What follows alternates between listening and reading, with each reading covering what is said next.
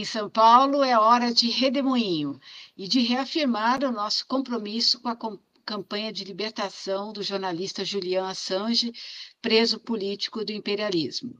Hoje vamos falar justamente de poder e mídia.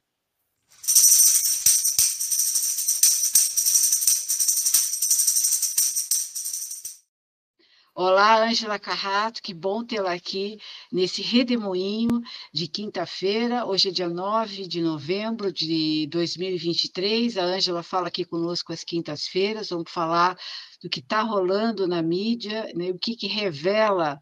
Né, as o que, que, revelam as opções que a mídia tem tomando e, e o governo é, e o poder, não só o governo, o poder, poder e mídia. O que, que você nos conta essa semana, Ângela? Bom, boa tarde, Leonora. Boa tarde a todos que nos estão acompanhando ao vivo e as pessoas que vão assistir a essa videocoluna depois, né, de manhã, de tarde, de noite. Bom, tem muita coisa acontecendo, mas antes de qualquer coisa, a Sanji livre, a gente não pode permitir que a Sanji continue sendo preso do imperialismo. Bom, e é exatamente sobre questões envolvendo imperialismo que eu vou abordar aqui hoje. Olha só, vocês sabem que eu passei uh, recentemente dois anos pesquisando exatamente a questão da mídia e da Lava Jato. Isso, é, inclusive, se transformou no e-book, no livro, em parceria com dois outros colegas pesquisadores. Então, isso acabou me, me aguçando o olhar, sabe, para narrativas ou tentativa de se criar novas narrativas na mídia. E eu acho que é isso que eu estou vendo acontecer a partir de uma série de fatos que eu acho que eles podem ser sintetizados ontem em dois. Aparentemente eles não têm nada a ver, mas eu vou tentar mostrar para vocês que tem. Quais são os dois fatos que eu estou me referindo? É, o primeiro foi aquele vazamento estranhíssimo de setores da Polícia Federal sobre aquela operação de busca e apreensão que prendeu dois uh, brasileiros, né, que, segundo a, a, Polícia Federal, esses setores da Polícia Federal, teriam relações ou poderiam ter relações com, com uh, grupos terroristas, e eles citam especificamente o Hezbollah que não é um grupo terrorista. Né? O grupo, o Hezbollah, é um dos diversos grupos que, no sul, que atuam no sul do Líbano e que apoiam a causa palestina. O Hezbollah não é considerado uh, terrorista pela ONU. Quem considera o Hezbollah terrorista é Israel e Estados Unidos. Mas no, no, no, no, que a Polícia Federal apresentou foi isso: vazamento seletivo, sempre prioritário para o Grupo Globo, e com essa coisa de que é, teria risco de, de ações terroristas é, dessas pessoas no Brasil, é, que isso poderia ter relação com o Hezbollah, uma coisa muito esquisita, não é dado nome, tudo muito assim pouco palpável mas o suficiente para criar medo, o suficiente para criar um enredo em torno do risco de terrorismo no Brasil. E aí né, é importante a gente lembrar se a antiga Operação Lava Jato, né, o enredo dela foi todo construído em cima da corrupção, uma nova Lava Jato, vamos chamar assim, né, ela pode ser construída sim em cima de um enredo do terrorismo, que é, aliás, o que está pegando hoje né, no plano internacional. Bom, esse é o primeiro fato. O segundo, ah, detalhe: o Jornal Nacional divulgou esse, esse vazamento uh, da, da, de setores da Polícia Federal, como sempre, dizendo, né, tivemos acesso em primeira mão e tal, e sem contraditório. Quem diz que o que a Polícia Federal afirma é a expressão da verdade? Até onde eu sei, no jornalismo, o mínimo tem que ter os dois lados. Né? Alguém ouviu o outro lado da questão? Tentou ouvir? Não. Né? É como se a posição de setores da Polícia Federal fosse a expressão da verdade, o que está longe de ser em se tratando de qualquer situação. Nunca um lado só pode ser considerado expressão da verdade. Bom, esse é o primeiro fato esquisitíssimo. E hoje, os principais jornais brasileiros, eu estou me referindo ao Globo, Folha de São Paulo, Estado de São Paulo, eles dão como chamada de primeira página exatamente essa versão esquisitíssima da Polícia Federal. Ou seja, me parece que aí começa a ser construída uma narrativa. O outro aspecto, outro fato né, que aconteceu ontem também, e eu não acredito em coincidência, tá? Tem gente dizendo, ah, mas essa ação da Polícia Federal começou no ano passado. Ano passado era governo Bolsonaro, aí é que eu vou suspeitar mais ainda, né? Mas começou há mais tempo, não tem nada a ver, mera coincidência. Repito, eu não acredito em coincidências, tá? Bom, o outro fato que aconteceu ontem, tão estranho e, e, e terrível quanto, é uma reunião que aconteceu na Câmara dos Deputados, em que estiveram presentes uh, parlamentares de extrema direita, os parlamentares que fazem oposição ao governo Lula, né? É, esteve presente o Jair Bolsonaro, ele mesmo, esteve presente aí de forma absolutamente inexplicável e inaceitável o embaixador de Israel no Brasil, que é o senhor Daniel Solchini. Né? Bom, o que, que essas três, três eh, grupos né, estavam fazendo lá? Né? Bom, é, o embaixador até hoje eu não entendi o que, que ele estava fazendo lá. Né? Agora, Bolsonaro e os parlamentares de extrema-direita estavam lá para assistir um filme uh, de Israel mostrando cenas do ataque do Hamas no dia 7 de outubro. Agora, o que, que foi fazer o embaixador de Israel lá? É inaceitável que o embaixador de um país esteja num evento junto com setores da oposição, de extrema direita aqui no Brasil, e junto com o ex-presidente golpista, ah, já inabilitado a disputar eleições por oito anos e, sabidamente, um dos chefes, um dos mentores da tentativa de golpe de 8 de janeiro. Então, quer dizer, não tem explicação esse senhor Daniel Sonchini estar lá. Agora, é, é, esse evento, né, que deveria ter uma repercussão muito grande, ele praticamente é minimizado ou desaparece da mídia. Por que será? Por que será? Bom, vamos tentar fazer a costura entre esses dois é, eventos. Uh, eu não acredito em coincidência, mas por que, que a Polícia Federal vazou exatamente ontem é, essa operação que tenta incriminar aqueles que apoiam a causa palestina, porque em última instância é isso. E em última instância tentam criminalizar o Hezbollah e o Irã, né? porque todo mundo sabe que o, Hezbollah é apoiado pelo Irã. Vamos lembrar que o Irã agora pertence aos BRICS. Não é? Ele integra aqueles seis países que se somaram aos cinco membros uh, iniciais, fundadores uh, dos BRICS. Né? E a gente sabe do ódio que Israel mantém contra o Irã, do ódio que os Estados Unidos têm contra o Irã, e é um ódio muito curioso, porque uh, o Irã sempre foi muito aberto no que diz respeito à, à sua atuação com energia nuclear, coisa que Israel, por exemplo, não é. Né? Aliás, ficamos sabendo que Israel tem bomba atômica por uma gafe, né, para dizer o mínimo, de um dos seus ministros, que ameaçou jogar uma arma nuclear, ah, uma arma atômica na, nos palestinos na faixa de Gaza. Né? E é por isso que ele foi repreendido pelo Netanyahu. Né? Eu acho que é, é, porque ele, na verdade, é, deixou claro algo que Israel vinha negando, como sempre. Então, quer dizer, é, é qual a lógica, então, por trás disso? Vamos lembrar, então, com relação ao, ao episódio envolvendo o embaixador Bolsonaro e extrema-direita, que o governo de Israel hoje é um governo de extremíssima direita. É um governo, mais do que isso, é um governo genocida, é um governo racista, é um governo colonialista. O que eles estão fazendo uh, com os palestinos na faixa de Gaza é isso. Não, não tem proporcionalidade entre o ataque que eles sofreram por parte do Hamas e o que eles estão fazendo na faixa de Gaza. Até porque o Hamas, ele não representa, digamos assim, todos os palestinos. Os palestinos como um todo não podem pagar por uma decisão é, de um grupo, né? pensando por esse lado.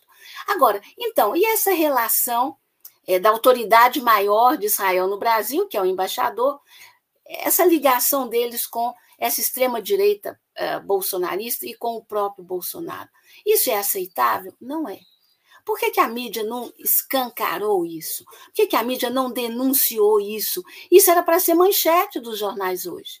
Né? Interferência indevida do governo de Israel no, no, na, na vida brasileira, na soberania brasileira. Mais do que nunca, e tentando insuflar o golpismo aqui no Brasil. Então, gente, o 8 de janeiro, o golpismo do 8 de janeiro não acabou, não, ele prossegue. E agora ele prossegue com um, um, um, um país estrangeiro tentando insuflar isso aqui dentro. Né? É claro que, o, o, o, em condições uh, diferentes, era para o Brasil romper relações com Israel, né? É, é, declarar o, embaixador persona não grata, etc. Mas o governo brasileiro não vai fazer isso, não vai agir com o fígado, e nisso ele está muito certo.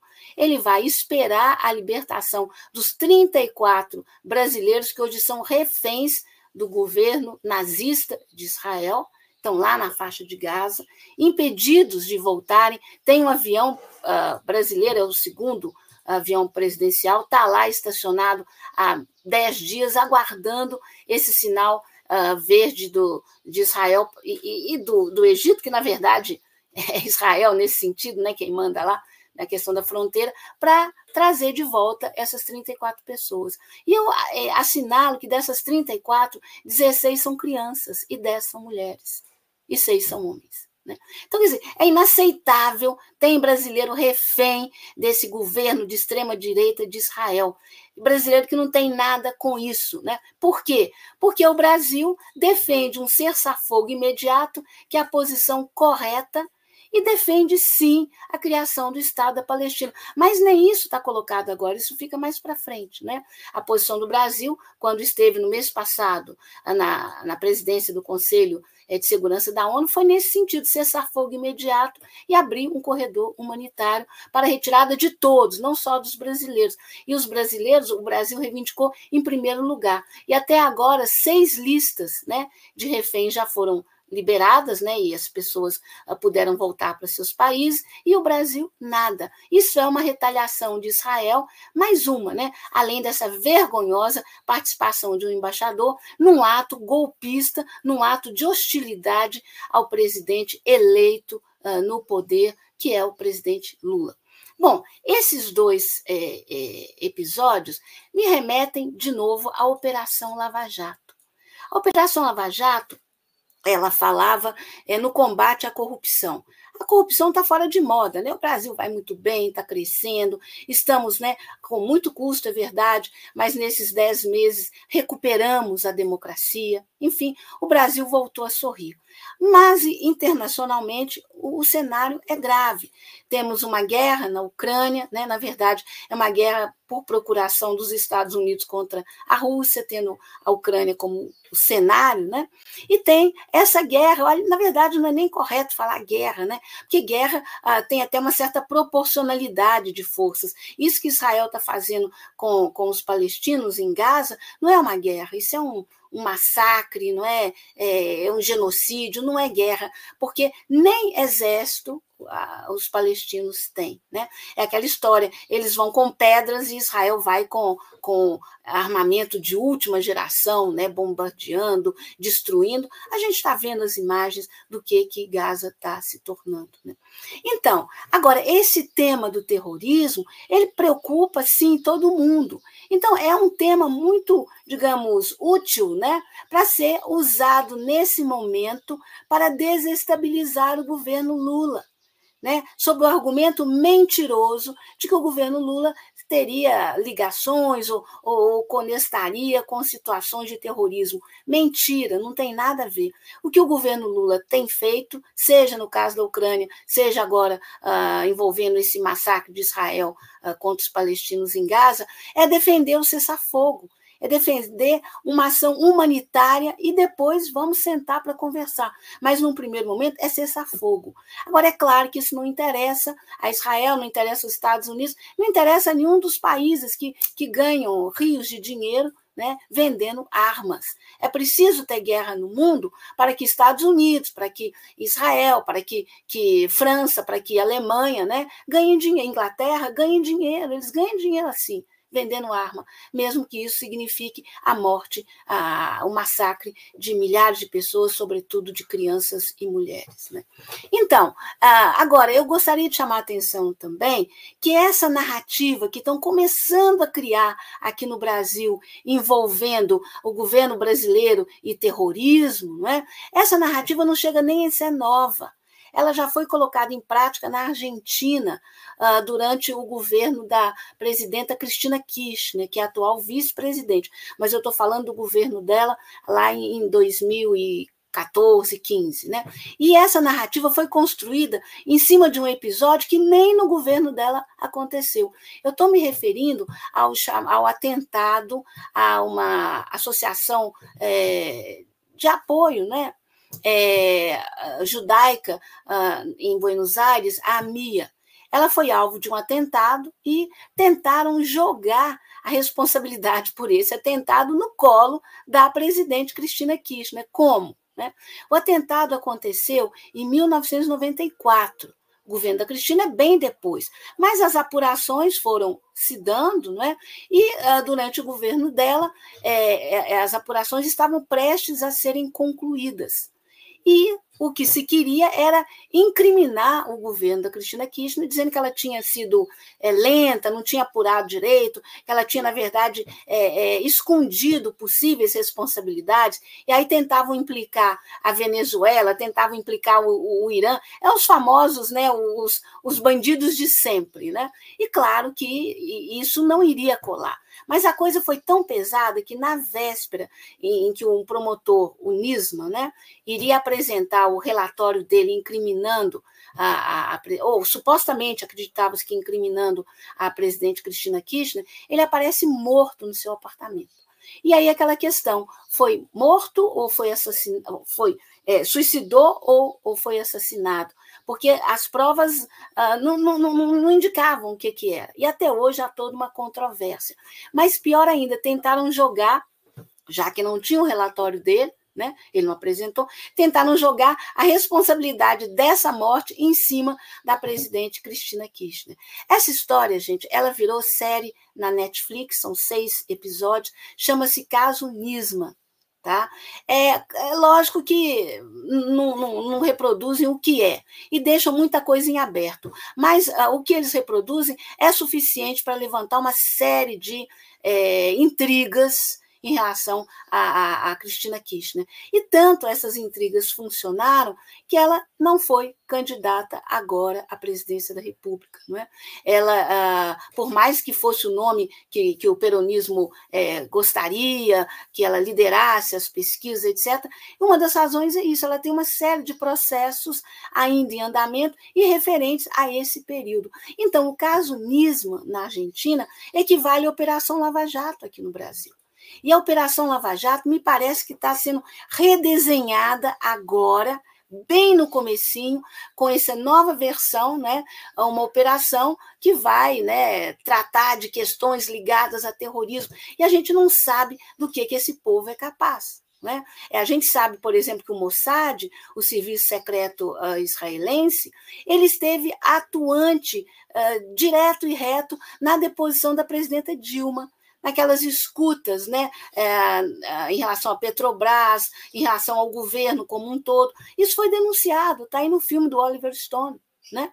É, a gente sabe que o Mossad, de novo, isso quem disse foi o Netanyahu, é, ontem mesmo, né, que ele o Mossad participou dessa operação da Polícia Federal. Como assim? Em que proporção? De que jeito? Né?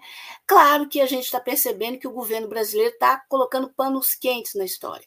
O ministro da Justiça, Flávio Dino, ele hoje fez um, um, uma postagem né, com oito parágrafos, tentando dizer que não, que está tudo dentro dos conforme, que nós estamos fazendo a coisa certa e tal. Depois ele dá uma estocada no, no embaixador de Israel, mas a gente sabe que não está nada certo, não.